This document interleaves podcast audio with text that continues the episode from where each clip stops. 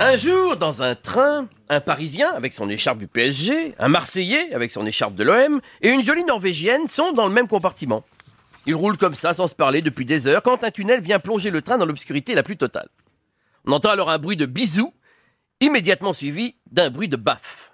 Quand le tunnel se termine, quand la lumière revient, le Marseillais et la Norvégienne sont assis comme si de rien n'était, et le Parisien se tient la tête à deux mains, visiblement sonnées. Le Parisien se dit Le Marseillais a dû embrasser la Norvégienne, elle a cru que c'était moi, et elle m'a collé un pain. La Norvégienne pense Le Parisien a dû vouloir m'embrasser, mais il a loupé son coup et a embrassé le Marseillais qui n'a pas apprécié. Le Marseillais se dit Au prochain tunnel, je refais le bout du bisou pour coller une autre mandale au Parisien.